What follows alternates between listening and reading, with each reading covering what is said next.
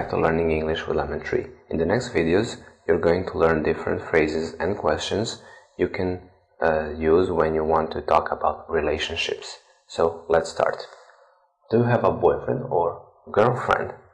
If you want to ask someone about their relationship status, you can use this question. Do you have a boyfriend or a girlfriend? Do you have a boyfriend or a girlfriend? And you can say, I'm single or I have a boyfriend or a girlfriend. Do you have a boyfriend or a girlfriend? I'm single. I have a boyfriend or a girlfriend. Single, it means I don't have a boyfriend or a girlfriend. I'm single. I'm single. Thank you for watching. See you in the next video.